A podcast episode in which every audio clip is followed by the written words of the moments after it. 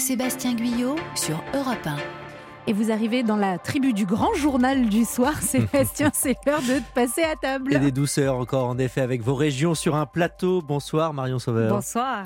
Chaque week-end, vous nous faites découvrir une spécialité régionale. Et ce soir, où est-ce qu'on va? Eh bien, dans un site troglodyte. On avait maintenu le suspense. Où est-ce qu'on est? Qu'est-ce que c'est? Alors, on est à Rivarennes, c'est tout près de Tours. Il n'y a que dans ce village que l'on entend ce bruit. Le bruit d'un instrument en bois sur les poires pour réaliser la spécialité du village, la poire tapée. Tapée. Exactement. La poire tapée, c'est une gourmandise, un concentré du fruit. En fait, c'est une poire séchée, complètement déshydratée, un peu comme un pruneau ou un abricot sec. La Touraine est une région fruitière et au Moyen-Âge, le village de Rivarennes s'est spécialisé dans la poire. Mais pour pouvoir la conserver et la vendre, surtout les Rivarenais ont dû mettre au point un procédé de conservation. Et c'est comme ça qu'est née la poire tapée. Et c'est ce que donc m'a raconté l'une des tapeuses de poire d'aujourd'hui, Christine Hérin. Alors, ils en connaissaient beaucoup hein, de procédés. Il y avait salé, fumé, mettre dans la cendre. Donc là, c'était vraiment pas possible pour le fruit. L'huile était beaucoup trop chère, l'alcool était très cher et le sucre, donc lui, il est venu des siècles plus tard, mais toujours trop cher. Donc il fallait trouver un autre moyen. Et comme à l'époque les gens avaient des fours à pain, eh bien les gens ont eu l'idée de faire déshydrater les fruits dans les fours. Et c'est comme ça que petit à petit, les fours sont devenus des fours à poire, et c'est sur la commune de Rivarennes. Donc on fait chauffer les fours euh, au bois à 500-600 degrés la veille et le jour de l'épluchage des poires. On épluche donc toutes les poires et on les installe sur des grandes clés en bois. Et une fois que les fours sont bien nettoyés et qu'ils sont à la bonne température surtout, eh bien on installe à plat les clés dans les fours. Une fois que toutes les clés sont installées, on ferme la porte des fours, on laisse une aération pour que toute la vapeur puisse s'en aller. Et la déshydratation va durer à peu près euh, 120-130 heures. Donc en gros, c'est 5 jours. Et là, pour taper les poires, eh bien, on prend une- un outil qu'on appelle une platissoire et on reprend les poires une par une et on les tape. Et une fois tapée, la poire fait un centimètre d'épaisseur seulement, pas Ah plus. Elle a une jolie couleur dorée et elle est marquée par les heures passées sur les grilles des clés.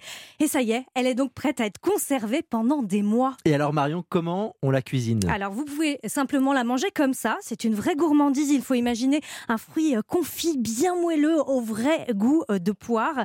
Et puis vous pouvez effectivement euh, retravailler la poire tapée et là voici donc les astuces de Christine Hérin.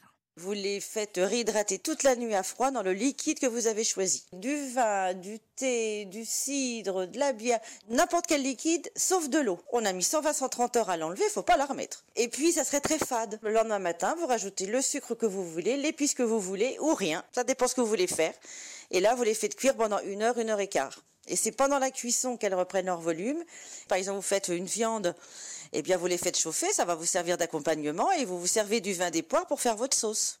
Et elle s'achète d'ailleurs soit déshydratée, soit réhydratée dans du vin de la région notamment. Forcément. Alors Marion, comme chaque week-end dans votre chronique, euh, vous invitez un chef sur Europe 1 qui revisite la spécialité.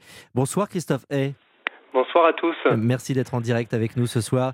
Vous êtes le chef de la maison d'à côté, une table deux étoiles, faut-il le dire, et précisé à Montlivaud, hein, c'est ça, près de Chambord. Très Vous- bien. Vous avez également le, le bistrot d'à côté, toujours à Montlivaud, et la table d'à côté, une étoile à Ardon, près d'Orléans. Alors vous, euh, la poire tapée, vous la travaillez en dessert, c'est ça? Alors là, en l'occurrence, oui, on aime bien, on aime bien faire un dessert puisque euh, voilà, on, on retrouve justement le, le- le goût euh, naturel du fruit. Et tout à l'heure, on parlait de gourmandise. Pour moi, la, la poire tapée, ça reste avant tout justement des souvenirs d'enfance avec euh, les pâtes de fruits, ce goût euh, vraiment Mmh. euh, puissant de, de poire, et, et je trouve ça génial. Et, euh, et moi, j'adore vraiment euh, essayer de travailler sur les différentes textures de la poire. Et, notamment cette poire tapée, ben, on, vient juste euh, y tailler des, toutes petites lanières très fines. Et ça, ça va voilà, venir un petit peu apporter notre petite touche à nous sur notre dessert. Là, en l'occurrence, sur la poire tapée, ce qu'on aime bien faire, c'est un millefeuille, où là, on va aller chercher bah, le côté un peu crémeux, le côté craquant du feuilletage. Et, euh, et cette poire tapée, on va la réhydrater dans un, dans un vin, euh, un vin rouge, et on va parler un petit peu comme un, comme un vin chaud, on va dire. Et ce vin chaud, on va lui apporter un peu de miel, un peu d'épices, euh, et puis on va faire gonfler nos poires dedans.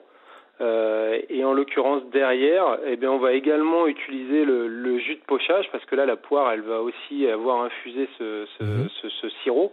Et, et avec ce sirop, on va y faire également le sorbet. Et ce qu'il faut Donc, dire, Christophe, c'est que dans, dans ce millefeuille, vous mettez de la vanille également pour que ça, ça, ça apporte encore de la douceur. hein.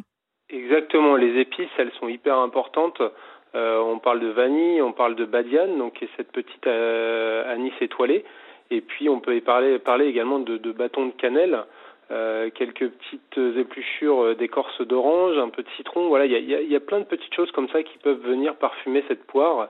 Et, euh, et on retrouve plusieurs textures hein, de poire tapée du coup dans l'assiette. Hein. C'est ça, tout à fait. Ce que j'aime bien moi, c'est euh, derrière aller marier les, les, textures. Et cette poire tapée, quand elle est réhydratée, elle est, euh, elle est quand même assez fondante. Et ça, justement, on va venir le, le, marier avec une crème pâtissière allégée, une crème pâtissière où, où on a apporté un peu de, de, de crème fouettée dedans, justement pour qu'elle soit plus légère. Et on va vraiment garder ce goût puissant de la poire qui est très très bon. Euh, et au, dernier moment, on déposera justement nos, nos petits copeaux de, de, poire tapée dessus. Hein. Ah, ça donne bien envie tout ça. Et vous utilisez la platissoire, vous? Euh, on pourrait, mais euh, en l'occurrence, il y a des gens qui font ça très très bien. Ouais, très bien. Elle est déjà tapée, la poire. merci, merci Christophe Hay d'avoir été en direct ce soir sur Europe 1. Je rappelle vos trois adresses. Euh, la table d'à côté à Ardon, près d'Orléans, le bistrot d'à côté et la maison d'à côté à Montlivaud, près de Chambord. Et on vous retrouve samedi prochain, Marion. Et oui, on part en Bretagne, allez, un peu de ah, fraîcheur. Ça va être très bien. Merci, bonne soirée.